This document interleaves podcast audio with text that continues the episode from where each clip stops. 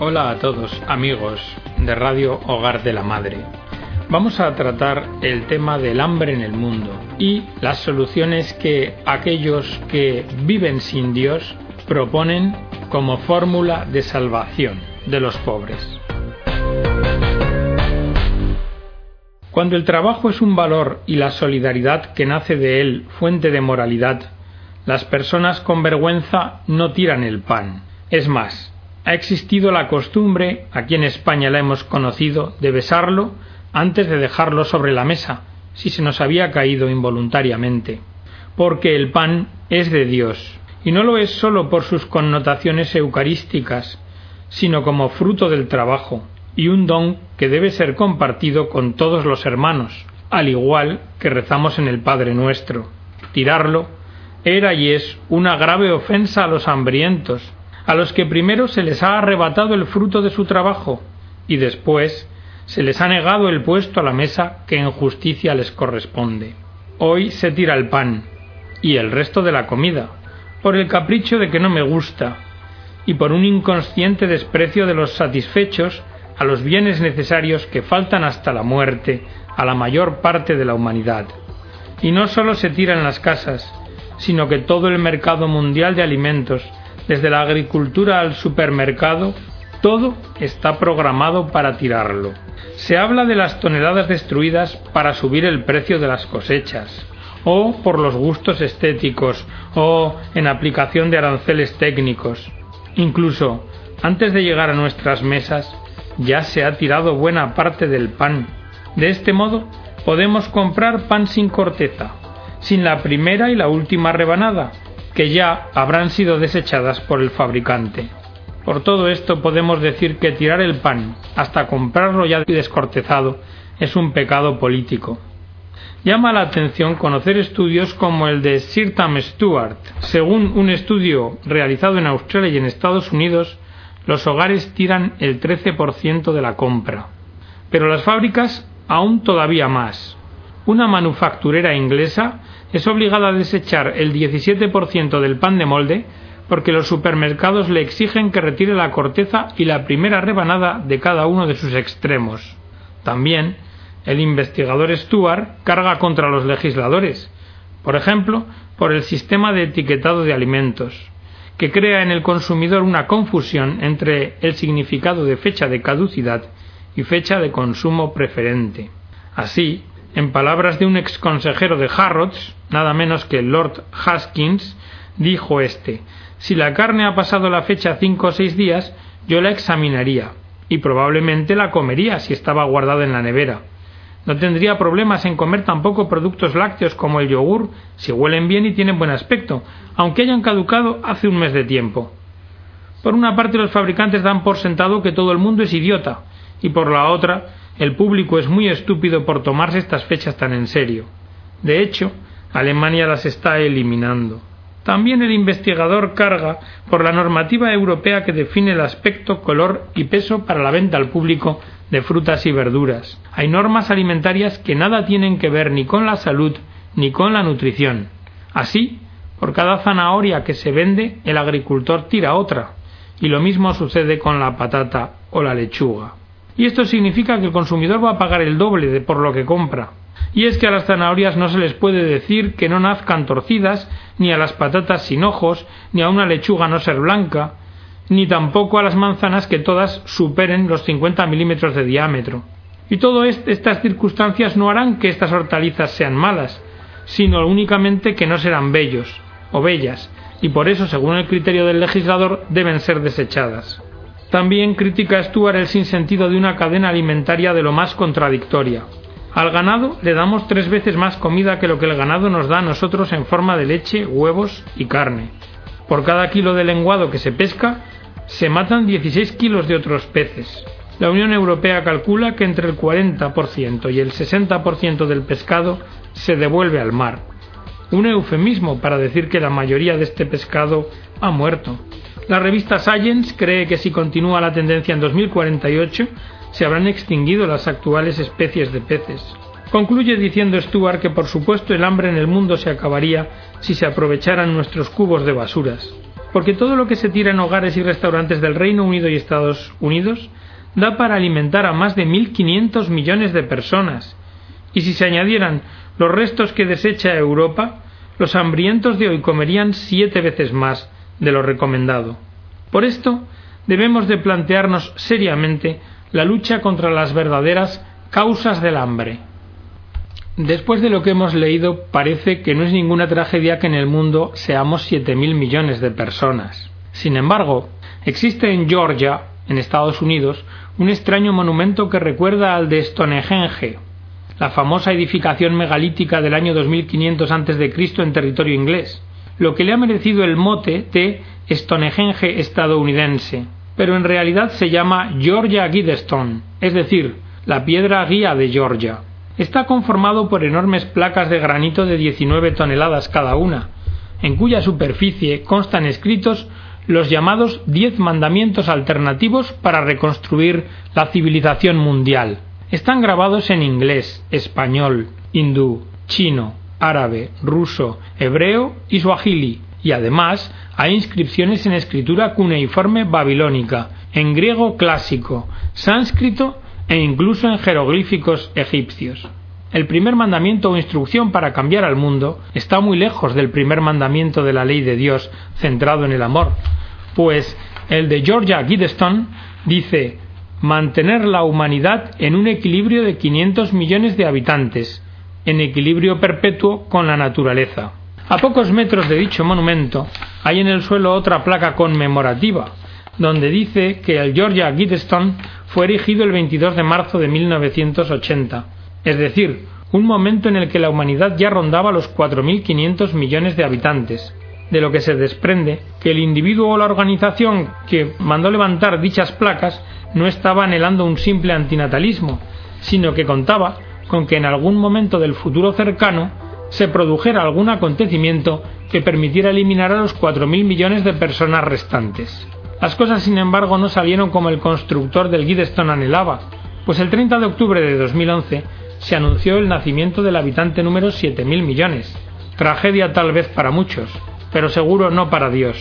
San Cipriano, San Agustín, la beata Ana Catalina Emmerich y otros amigos de Dios nos dicen que los seres humanos fuimos creados por el Señor para llenar los sitiales vacíos dejados en el cielo por ángeles caídos.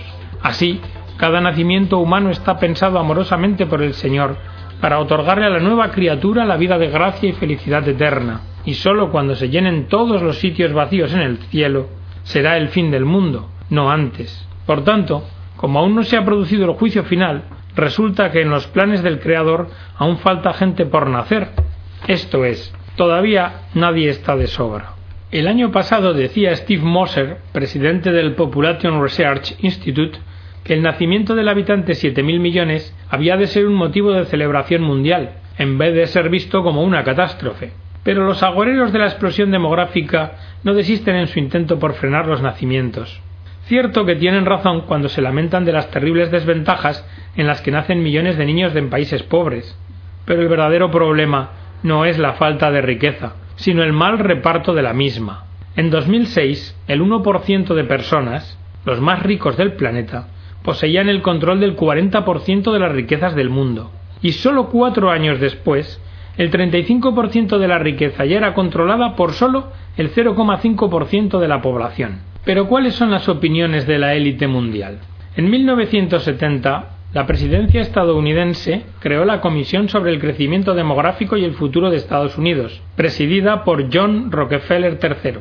En 1974, a través de Henry Kissinger, en su carácter de secretario de Estado, la Comisión entregó a la Casa Blanca su análisis titulado National Security Study Memo 200, conocido como Informe Kissinger. En él se lee que el crecimiento de la población en los países del tercer mundo constituye una amenaza para el poderío de Estados Unidos, porque pone en peligro el acceso a minerales y materias primas que dicho país necesita, y propone, como política de máxima prioridad, un extenso control de población, especialmente en trece países en vías de desarrollo, y entre ellos México. Y se recomienda que no se les hable de control de natalidad, sino que se utilicen otros términos eufemísticos como planificación familiar o paternidad responsable. Este plan, con la colaboración total de la ONU, continúa vigente. En 1991, el famoso oceanógrafo Jacques Cousteau declaraba en el correo de la UNESCO que para estabilizar la población mundial tendríamos que eliminar a 350.000 personas cada día. El príncipe Felipe Duque de Edimburgo, esposo de la reina Isabel II, masón de la Gran Logia Unida de Inglaterra, declaró en 1991 a dos Chepres, en el caso de que me reencarnara, quisiera regresar al mundo en forma de un virus mortal, para contribuir en algo a resolver el problema del exceso de población. Al Gore, ex vicepresidente de Estados Unidos, manifiesta Nuestro número amenaza el sistema ecológico que sostiene la vida. Por eso, para luchar contra el cambio climático, es imprescindible estabilizar el crecimiento poblacional. Paul Watson, presidente de la Sociedad Protectora Pastores del Mar, señalaba en 2007 que era necesario que reduzcamos la población humana a menos de mil millones de habitantes. Y en febrero de 2010, Bill Gates, en una conferencia sobre el cambio climático, manifestó El mundo de hoy tiene unos 6.800 millones de personas y tiende hacia los 9.000 millones. Ahora, si hacemos realmente un grandioso trabajo en vacunas, atención médica y servicios de salud reproductiva, entonces nosotros podríamos reducir este número. Ted Turner, fundador de la cadena CNN, manifestó una población total de 250-300 millones de personas, una disminución del 95% de los habitantes del mundo sería ideal. Lo cierto, amigos, es que cuando estas personas expresan estas cosas, nunca piensan en sí mismas como un estorbo para el planeta. Hablan de disminuir la población mundial, pero no hacen nada por no tener hijos propios. El estorbo, según ellos, lo son siempre los otros. Sin embargo, como reconoce Gates, mientras que en los países muy pobres cada habitante emite anualmente a la atmósfera aproximadamente una tonelada de dióxido de carbono, el estadounidense promedio emite 20. Entonces nos podemos preguntar, ¿pero de verdad quién estorba en el mundo? Si prestamos atención, podemos observar cómo desde los organismos internacionales se han desarrollado 10 estrategias controlistas de población porque el control natal es presentado al mundo como una alternativa necesaria a los supuestos de superpoblación. Las tesis oficiales parten de acusar a la víctima. Se le dice que la razón principal de la crisis en la salud, en la malnutrición, subdesarrollo y medio ambiente es que hay demasiada gente en el planeta. Sin embargo, no es cierto que falten alimentos. Incluso los antinatalistas de la World Wildlife Foundation reconocen que se podría alimentar a 10.000 millones de personas, porque como declara Eduard Saouma, exdirector de la FAO, la producción mundial de alimentos ha crecido más deprisa que la población desde el año 1975. El problema real es la diferencia de la distribución de los ingresos y el reparto desigual de la riqueza. El orden mundial no pretende en modo alguno eliminar la pobreza que él mismo genera, sino eliminar a los pobres que le incomodan.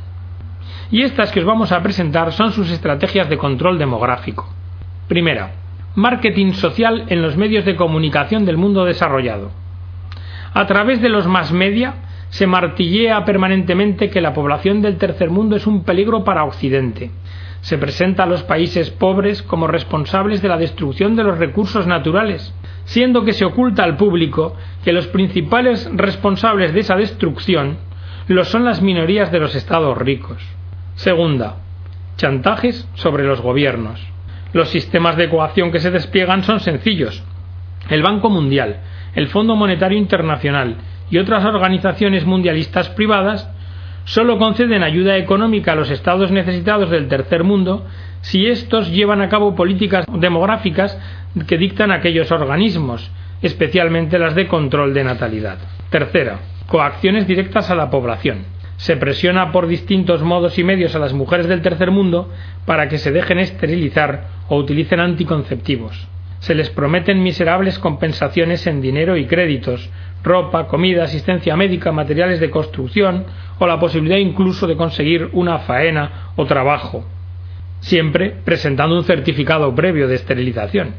E inversamente, si no aceptan esterilizarse, se las amenaza con negarles ya la construcción de un camino, carretera, entrega de alimentos en catástrofes, o se les limitan las posibilidades de escolarizar a los hijos o la asistencia médica. Cuarta, coacciones indirectas. Como los sobornos que se dan a los trabajadores sanitarios para engañar a las mujeres e inducirlas a que acepten la esterilización o la anticoncepción dura. Una gran cantidad de ginecólogos se decidió a aplicar el método del posparto, que consistía en que inmediatamente después del parto, esto es, en un momento de gran agotamiento físico, se convence a las mujeres para que se dejen esterilizar. Quinta. Hacer creer que la anticoncepción es inofensiva. A las mujeres no se les informa de los graves riesgos a la salud por los anticonceptivos hormonales, como cáncer, trombosis. Por otra parte, el dispositivo intrauterino, el DIU, que ya se ha eliminado en Estados Unidos desde los años 80 por los gastos legales que generaba a los fabricantes tras los daños que producía a las mujeres, se sigue empleando sin embargo en México y otros países del tercer mundo, y se oculta además a las usuarias que es un remedio abortivo. Sexta, disfrazar el aborto de derecho humano. Para fomentar la legalización del aborto, se esgrime que miles de mujeres mueren al año por practicárselos clandestinamente, en condiciones insalubres, y que para protegerlas hay que reconocer el aborto como un derecho humano fundamental y ayudarlas a matar o eliminar a sus hijos en hospitales públicos. Y se oculta que en los países donde el aborto es legal y se practica con higiene, el número de muertes causadas por el aborto también es elevado. Séptima esterilización barata o gratuita. ¿Para qué arriesgarse a que la anticoncepción falle si se puede esterilizar a la gente? En Colombia, la esterilización es prácticamente gratuita y más fácil de obtener que los métodos anticonceptivos. La Asociación Pro Familia en Bogotá diariamente esteriliza hasta 80 mujeres. Octava, la eliminación étnica.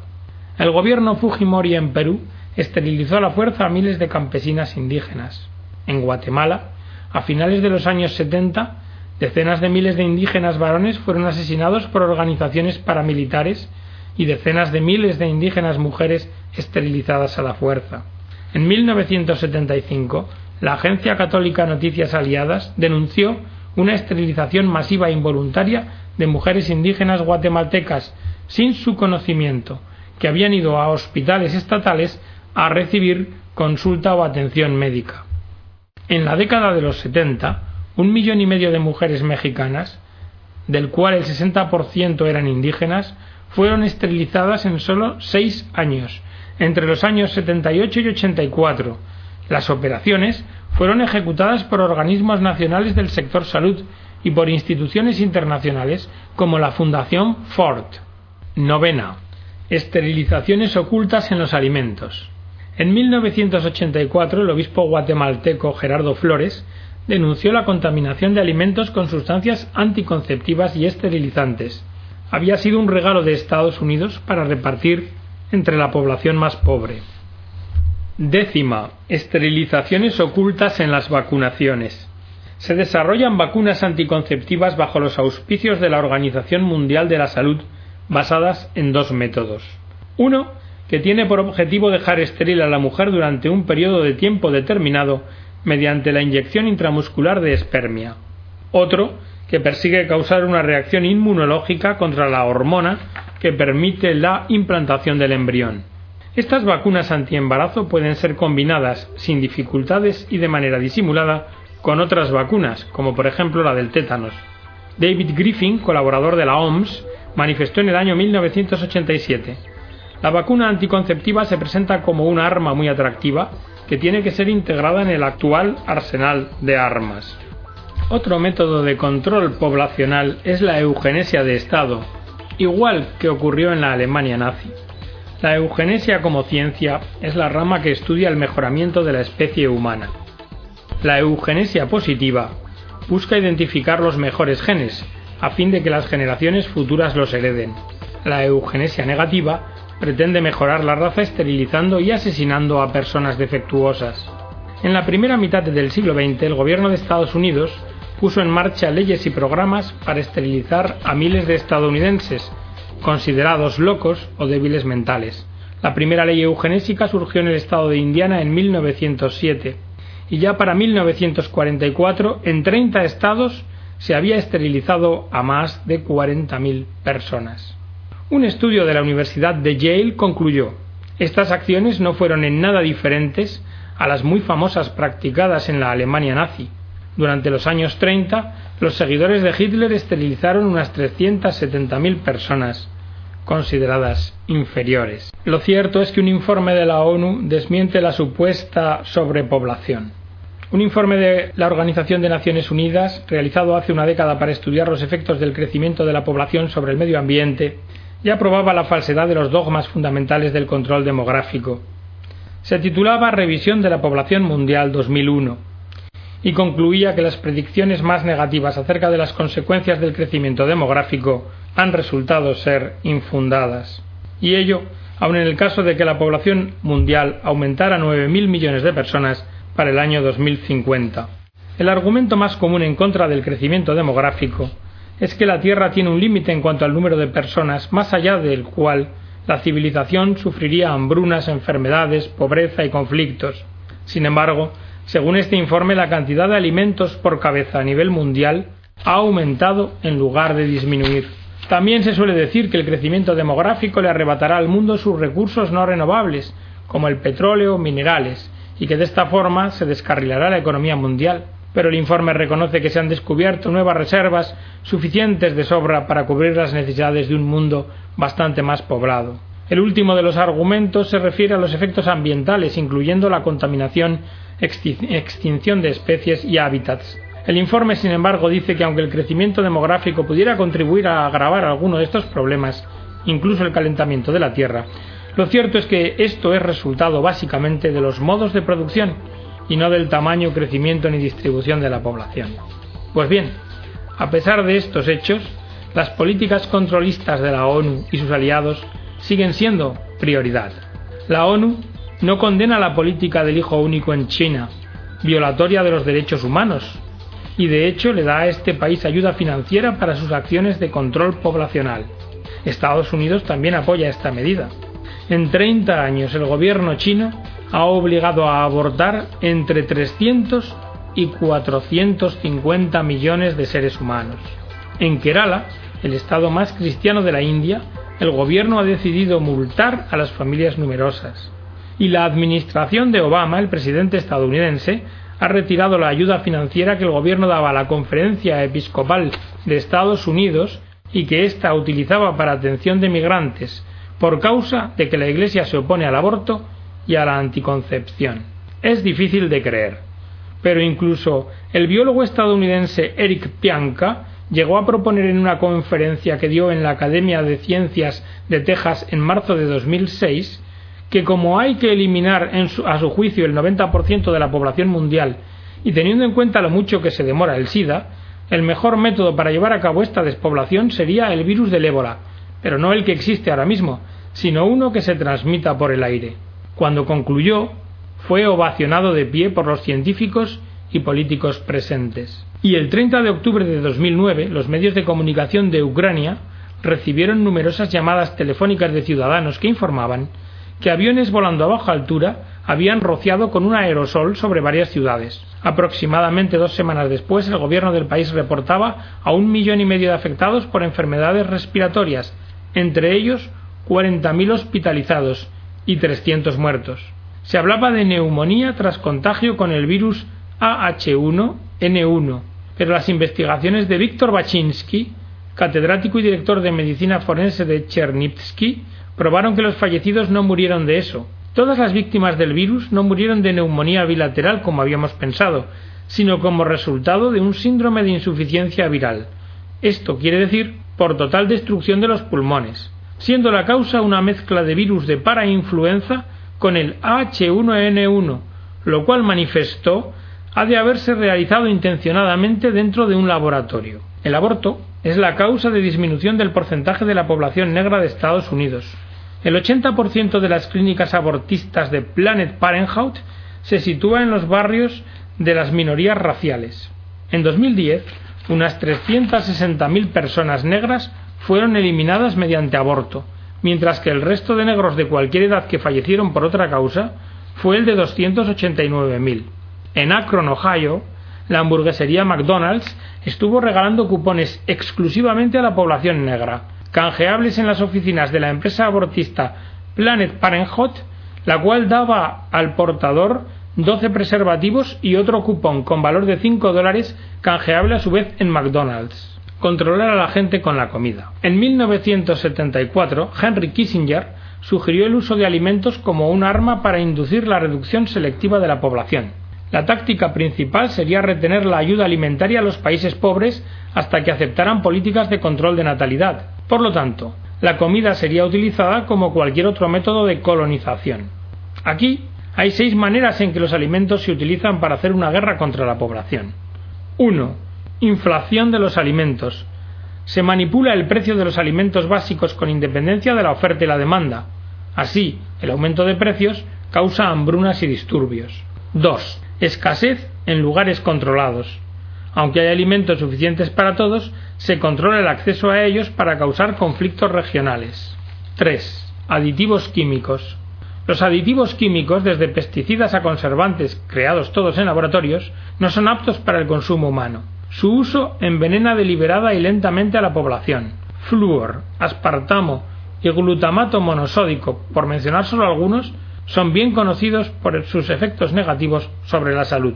4 reglamentos. Los organismos internacionales reguladores de los alimentos obligan a todos a depender de los grandes monopolios que controlan el maíz, el trigo, la soya, base de alimentación humana y sus ganados. 5. Modificación genética. Los transgénicos, además de que dañan la salud, permiten patentar la vida terrestre y van destruyendo las especies naturales. Y 6. El clima. Los fenómenos naturales son explotados tanto por los especuladores como por los gobiernos. Existen proyectos de modificación del clima, según dice el documento Poseer el Clima 2025, que presentó en 1996 Estados Unidos a su Fuerza Aérea. Y con esto, queridos amigos, hemos llegado al final del programa de hoy. Las fuentes del mismo han sido la revista It y Evangelizad, editada, la página es www.solidaridad.net y el periódico católico El Observador. Me despido de todos vosotros hasta un próximo programa. Que Dios os guarde y os bendiga.